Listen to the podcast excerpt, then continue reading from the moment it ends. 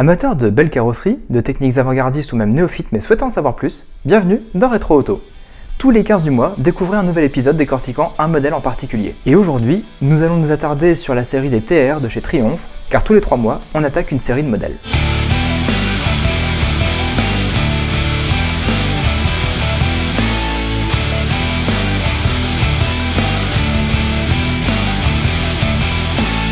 La série des Triumph TR est assez particulière puisque créée en 1952, elle évolua jusqu'en 1982, ce qui est assez long comme carrière pour un roadster de chez Triumph.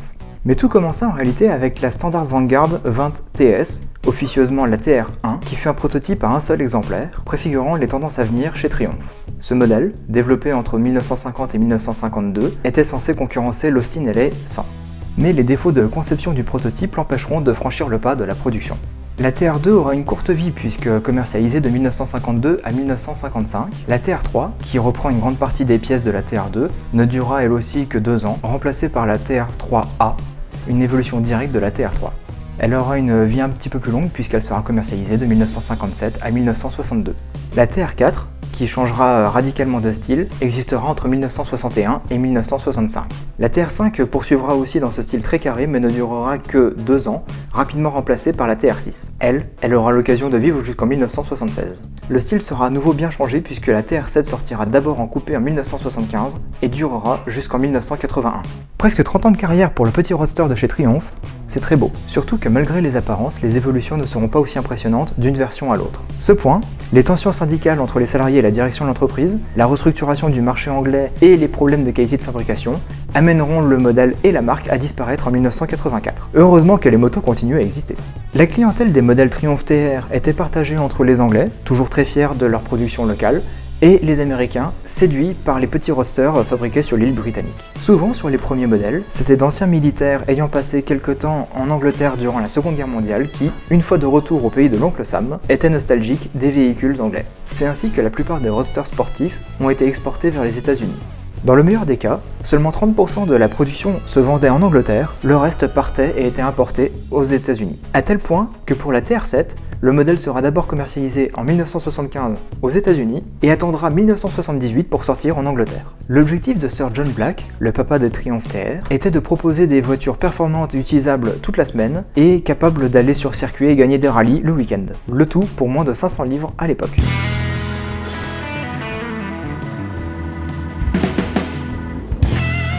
La carrosserie du Roadster est plutôt simple, mais les lignes sont très agréables à l'œil. Et ces lignes, on les doit à Walter Belgrove, qui est obligé de composer avec des éléments faciles et peu chers à assembler. L'objectif pour la TR2 était d'être une euh, mini Jaguar XK 120 en quelque sorte. Des phares globuleux à peine intégrés, des portières échancrées sans vitres et un arrière effilé. L'absence de calandre lui vaudra le surnom de Bomb Hole, trou de bombe par dérision. La TR3 apportera justement une calandre et quelques chromes pour agrémenter la ligne, et la TR3A verra sa calandre agrandie, à croire que le bomb hall a traumatisé les designers. Les phares sont un petit peu mieux encastrés et des chromes sont rajoutés pour parfaire encore la ligne. On entre dans les années 60 avec la TR4 et la ligne s'en ressent.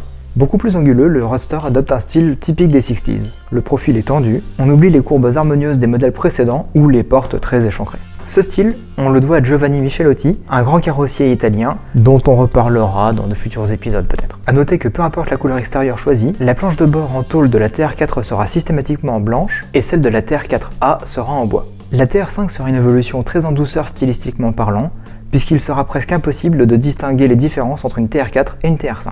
La TR6 arrive et doit affronter les 70s. Il faut donc moderniser le look un petit peu trop daté de la TR5 pour qu'elle corresponde à son époque. C'est ainsi qu'avec les conseils du carrossier Carman, l'avant est un peu plus agressif avec une calandre grande ouverte. Exit les chromes, on joue ici les contrastes avec des bandes noires mat. L'arrière dispose d'un pan coupé, très en vogue à cette époque, et il sera d'ailleurs systématiquement noir mat aussi. Enfin, la TR7, qui arrive à la fin des années 70, a la lourde tâche d'hériter de cette belle lignée de roadster, mais son style doit s'adapter à la demande des consommateurs. C'est Harris Mann qui a été chargé de dessiner la carrosserie de la TR7, un coupé tout en angle. D'ailleurs, elle a été surnommée en interne Belette, balle en français. Je reparlerai de son châssis un petit peu plus tard, mais elle dispose d'une monocoque, de phares rétractables, un pont arrière coupé, de même qu'une vitre de custode très verticale. On peut aisément dire que le style est beaucoup moins élégant que sur les premières versions. Triumph fit de nouveau appel à Michelotti pour concevoir la carrosserie cabriolet, mais difficile d'améliorer un style aussi pointu et euh, particulier. La TR7 sera la première et la dernière des TR à recevoir un tableau de bord en plastique. Certains verront une forte ressemblance avec les Fiat X1.9, c'est vrai que le style est très semblable.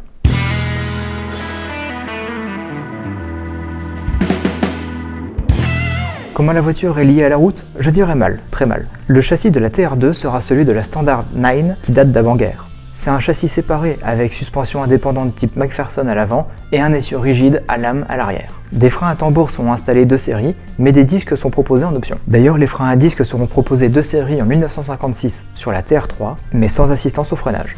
Les TR2 et TR3 pesaient environ 950 kg, ce qui est relativement léger pour nous, mais pour l'époque c'était plutôt lourd en fait. Le train avant de la TR3 recevra des bras en manganèse, des ressorts hélicoïdaux et des amortisseurs tubulaires. Une barre anti-roulis était proposée en option. La direction avait du jeu dans ses liaisons et augmentait sensiblement avec l'usure. Les roues des TR3 étaient de 15 pouces de haut par 4,5 de large et les jantes étaient de traditionnelles jantes à rayons.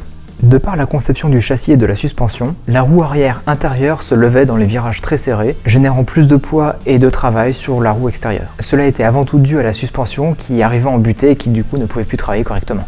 La TR3 était un roadster conçu pour les jours ensoleillés, mais une capote était fournie. Sa conception laissait de la place au conducteur pour poser le bras sur la portière. Un troisième siège était même proposé en option. La TR4, disposant d'une carrosserie dessinée par Michelotti, reposait toujours sur un châssis classique à longeron et essieu rigide avec lame de ressort à l'arrière. Triomphe cède au progrès, propose un nouveau châssis et une suspension arrière à roues indépendante sur sa TR4A. Baptisée IRS pour Independent Rear Suspension, la TR5 est la première TR à dépasser la tonne. La principale différence niveau châssis avec la TR4 est sa direction à crémaillère. La TR6 apporte quant à elle des semi-essieux arrière à suspension indépendante. La TR7, l'ultime TR, est donc la seule à bénéficier d'un châssis monocoque plus rigide, sans forcément d'augmentation de poids puisqu'elle reste à une tonne. Des barres anti-roulis sont installées à l'avant et à l'arrière. La présence d'un V8 sous le capot des TR7 se fit remarquer par un double bossage de celui-ci.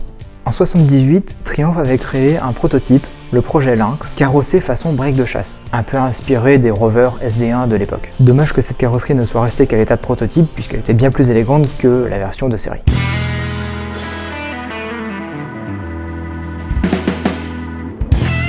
Le moteur est un grand classique, mais c'est ça qui plaît. Pour faire avancer le cabriolet, Triumph a pioché dans sa gamme existante et a installé le moteur de la Standard Vanguard. Il s'agit d'un 4 cylindres en ligne de 2 litres équipé de deux carburateurs SU et d'un arbre à cam un petit peu plus pointu que d'origine. Ce moteur équipait aussi des tracteurs Ferguson.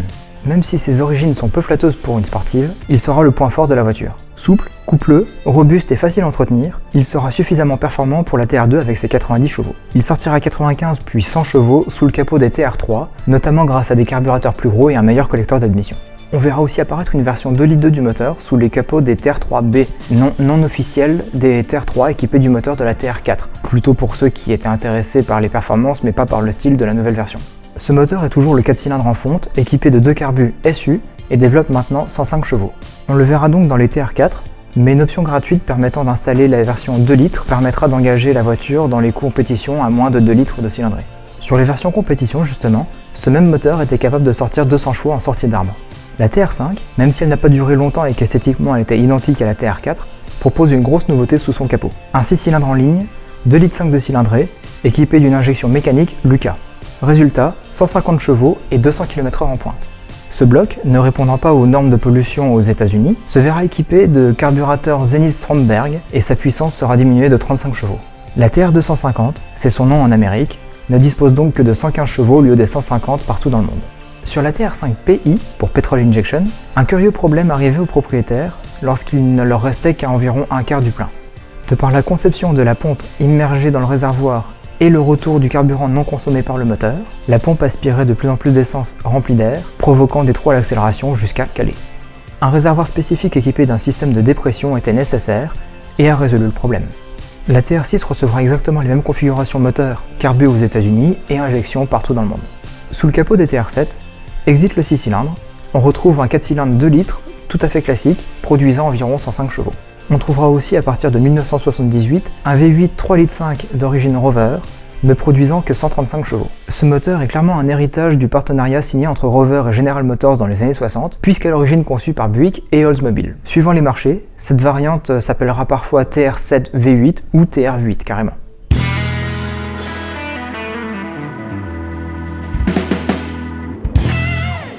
Être un roadster utilisable la semaine pour aller au travail et être capable de faire des courses le week-end, telle était la philosophie des Triumph Roadster lorsqu'elle fut créée à l'époque. En effet, dans les années 50-60 en Angleterre, c'était presque un sport national de courir avec sa voiture chaque week-end sur les circuits.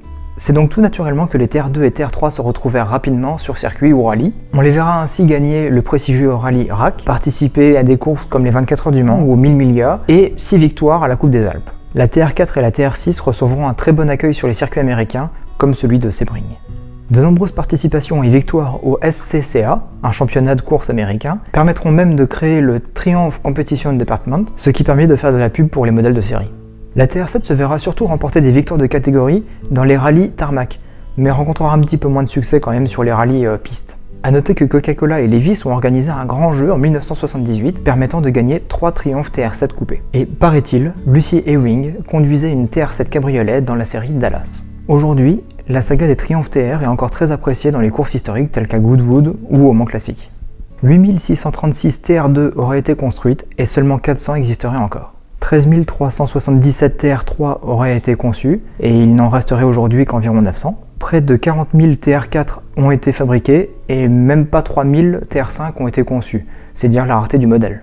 Fort heureusement, près de 95 000 TR6 ont été vendus, ce qui est le deuxième modèle de TR le plus vendu dans l'histoire, derrière les TR7 et leurs 112 000 coupés et 28 000 cabriolets.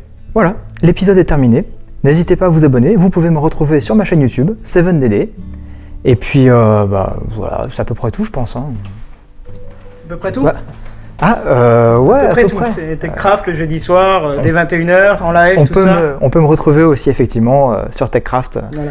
avec Pas toi. du tout sous la menace. Jamais, jamais. Et euh, non, je tenais aussi à remercier Kenton justement parce que c'est grâce à lui Merci. que cet épisode va être réalisé. Nickel. On se retrouve bientôt dans Retro Auto.